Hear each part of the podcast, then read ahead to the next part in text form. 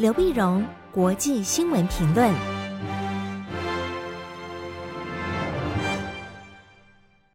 各位听众朋友，大家好，我是台北东吴大学政治系教授刘碧荣。今天为您回顾上礼拜重要的国际新闻呢。第一个，我们先看在新加坡举行的香格里拉对话。那么，香格里拉对话呢，是从二零零二年开始举行，现在已经二十年了。那么被国际上认为是呃，仅次于慕尼黑安全对话的第二重要的安全对话啊。那么慕尼黑安全对话呢，那是一九六三年就开始。那香格里拉呢，是二零零二年开始。零二年开始呢，那么就各地的这如果国防部的官员啦、智库啊、记者啦、学者专家啦参加，非常热闹。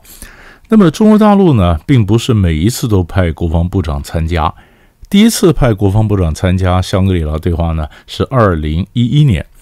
因为中国认为说那是美国跟他的一些盟邦他们的一个场子哈，不是我中国的场子。但是后来慢慢发现呢，可以在这个场子里面可以让中国的声音被听到啊，或者跟别的国家进行对话，哪怕只是嗯被质问啊、被批评啊，也可以知道国际社会在想些什么东西。所以在二零一一年的时候呢，当时第一次是派了国防部长梁光烈来参加。在梁光烈参加以后呢，后来又是一些比呃层级比较低的一些一些一些军事将领啊。二零一一年以后，然后二零一九年的时候呢，哎，国防部长魏凤和参加了。参加魏凤和参加之后呢，二零二二年魏凤和再度参加，再参加香格里拉对话。那时候呢，就跟美国国防部长奥斯汀就有了对话。那是去年，那今年二零二三年呢？李尚福新任的国防部长李尚福来参加，参加，所以大家就看了，以美中关系现在紧张的情况下，那李尚福跟奥斯汀会不会在场边有个双边的会谈呢？啊，因为最近看到，嗯，美国似乎想缓和跟中国之间的一个一个对抗，一个剑拔弩张的态势。所以在五月份的时候，我们就看到，嗯，这个苏利文跟王毅，那么在呃日内瓦呢进行了满长的八个小时的一个会谈啊。然后接着我们又看到，嗯，我这个美呃中国大陆的商务部长王文涛到美国去开会，还有跟美国商务部长雷蒙多跟美国的呃贸易代表戴琪也进行了会谈。啊，美国国务院官员，嗯，也去了大陆，然后美国的中央情报局局长 Burns 呢，也去了大陆，总是想希望能够对谈，有个有个重启对话的管道。可是呢，呃，国防部的官员这边却还没有开始对话，啊，所以大家就看到这个到底会不会两国的国防部长会对话？那结果呢，呃，美国提出要求，那中国拒绝了。为什么拒绝呢？呃，理由很简单，因为李尚福部长呢还被美国列在制裁的黑名单中间。那美国俄乌战争开打之后呢，对俄国进行经济制裁，而中国跟俄国仍然买武器啊，买买买买飞机啊，买防空系统啊。那美国就觉得这个就因为你买了俄国武器，所以制裁。那制裁主要制裁军方的代表，那就是李尚福。那中国大陆这边就讲说，你要跟我对话，你还把李尚福放在制裁名单里面，我怎么和你对话呢？啊，所以对话，呃，双边的对话对谈当然就不必了。可是外界的分析是认为，那中国大陆愿意派李尚福去参加这个会议，本身就是象征意义啊，象征意义总是觉得说有一个见面，有一个表达意见的一个机会啊。虽然这次的意见表达依然是针锋相对啊，双方依然没有什么交集。呃，但是在台下，起码在宴会时候呢，两国国防部长也握了手啊。那现在就是看说以后什么时候会有正式的一个一个会谈，这是我们将来看。但是呢，这次他谈的时候针锋相对呢，主要是嗯，在在呃会议期间呢，会议期间在六月三号的时候呢，美国跟加拿大的军舰执行联合穿越台湾海峡的任务的时候呢。那有一艘中国军舰一度和美国的飞弹驱逐舰中云号相距不到一百五十码，就中国飞中国早上就就就追过来跟着跟着那双方相距不到一百五十码，不到不到一百五十公尺呢，大家觉得这非常紧张啊，这情形很可能擦枪走火啊。事实上，不到一个礼拜以前呢，美国印太司令部也公布，在五月二十六号的时候，中国一架歼十六的战机在拦截美国空军 RC 幺三五侦察机的期间呢，但美国说做出没有必要的挑衅啊，双方也是一样，非一度非常的接近，就没有必要的挑衅行动。那这个呢，所以美国说这个怎么这这很容易总会有人员伤亡啊，就大家应应就是中国你应该要更专业啊，不能这样的挑衅。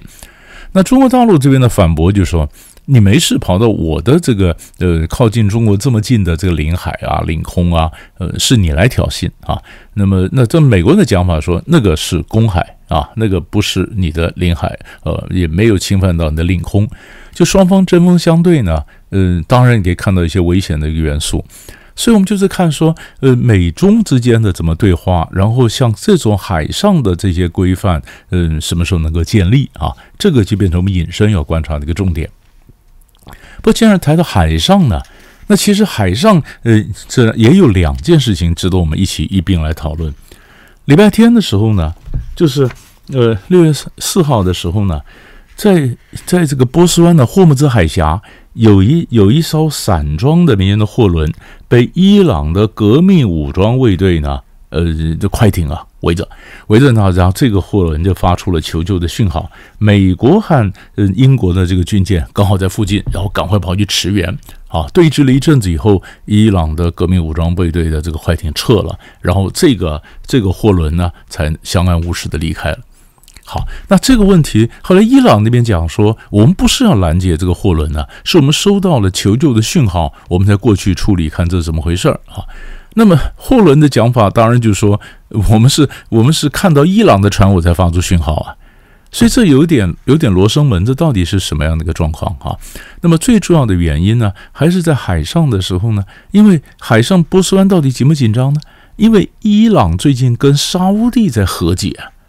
伊朗沙乌和解，所以波斯湾一些国家，比如说像像阿联酋啊这些国家，他就表示说，我就不太愿意参加美国的波斯湾的演习了。所以美国就在跟海湾国家在讲，波斯湾一定还是非常危险的，呃，所以你不能这样参，不能就退群呢。好，那不能退群的情况下，那到底伊朗的这个事情会不会发酵？这个船到底怎么回事儿？啊，船到底怎么回事？是不是真的伊朗革命武装卫队要拦截这个船呢？在和解，在伊朗跟沙乌地和解的时候，在霍姆兹海峡去拦截一个商商用的这货轮，这有意义吗？啊，所以这个问题将来还会再发酵。不，海上的除了对抗以外，还是可以合作啊。所以，印尼在二零二三年，同样的礼拜一，二零二三年多国海上联合演习在六月五号到六月八号举行。这个叫做科莫多海尔多国海上联合演习。那这个演习就很有意思了。以今年是第四届，有四十九国参演，其中三十六国派了海军，而三十六国里面很多是。是仇家，是对抗的。比如说，呃，美国、中国、印度、巴基斯坦、南北韩都参加了，都参加了。那当然还有到其他澳洲啦、英国、菲律宾、日本也都参加。那印尼特别讲，他扮演一个仲裁者、调停者的角色。所以佐科威总统利用这事情，把印尼这个这个整个国际上的一个声音把它拉高了。这个我是扮演一个非常重要的调停仲裁的角色，所以任何的仇家到我这边，那我们都放放下你们的敌意，因为这个演习不针对任何人啊。这个演习它重要是呃民事救援啦、医疗救援啦、海上拦截啦、临检拿捕啊啊等等啊这种多国的这个海上演习。美国当然也参加了，你可以在俄国都参加了，所以这是印尼他觉得很重要的一个场子，四十九国参加，所以海上可以有紧逼，海上可以有紧张，但是海上也可以有共同的一个救难啊，这是我们一大块新闻包在一起看，就是上个周末从香格里拉看到这个礼拜一的开始的海上的演习。第二块大的新闻呢，我们看油价，油价呢。在嗯，那么六月四号的时候呢，就欧佩克加啊，就是嗯，欧佩克组织和欧佩克的盟友，就俄罗斯领衔的这些非欧佩克的的组织呢，欧佩克加呢，那么开会，开会呢，后来在开会完了以后呢，那么原来是同意减产四百六十万桶啊，那么像那么呃，要减产三百六十六十六万桶，那么就开始继续延长到两二零二四年，那么呃，沙乌地呢加码。沙乌地说：“我我每天七月开始，我每天再减一百万桶，但减它的产量百分之十，就让整个欧佩克加和它的盟友啊，总共加起来每就三百，那么总共减到四百六十万桶了。本来原来就三百六十万嘛，那现在现在沙乌地再减一百万，变成四百六十万，四百六十万桶相当于全球需求的百分之四点六，啊，降下来。那沙乌地为什么要降呢？因为沙地觉得这个油价太低。油太低，那只有减产，才能把油价打高啊！它拉高它的油价，拉的油价。因为现在呢，整个油价呢，在呃俄乌战争刚爆发的时候呢，那么油价曾经高到一百每桶一百三十块美金，然后慢慢慢慢的，因为整个的国际经济的景气低迷啊，一路拉下拉下来，后来现在油价呃就直到快七十了。从一百三十掉下来到将近七十，但将近七十呢，这油价不断跌。而沙乌地呢，他自己的预算，如果要平衡预算的话，油价要八十块才能够打平啊。那现在油价在下跌怎么办呢？然后华尔街的一些投资客又赌，所以油价还会下跌。沙乌地非常生气，他说：“你你这样在赌，那我们要惩罚这些投资客。我偏让油价要打回打回来，打高回来。然后来，那么所以所以沙乌地才做了这样的一个大的一个一个宣布。他说我减产百分之十，减百分之十呢。礼拜天刚刚开完会，礼拜一的时候油价就涨了啊。礼拜一他们油油油价就涨了，油价就涨了呢。嗯，但是房价还会再涨。”啊，还会还会再涨，里边那么慢慢慢慢的，呃，可能还会就就油价就涨了两块到七十八块，七十八块，分析家说后面已经可能还会涨到将一百块，一百块最主要的原因是，那有些国家呢，嗯，他觉得这个经济还是会起来啊，而目前的国际经济非常低迷，但是到了夏天以后，可能经济会起来，那时候油价的缺口就增加了，那时候油价就会上涨，上涨呢。本来啊，沙乌地一减产，美国这边就跳起来啊，说你不用顾虑到跟国际经济啊。可是这次呢，看到美国的反应和相对的温和啊，美国只说我们在乎的不是减产多少万桶，我们在乎的是油价，因为美国自己的油也产的很多啊。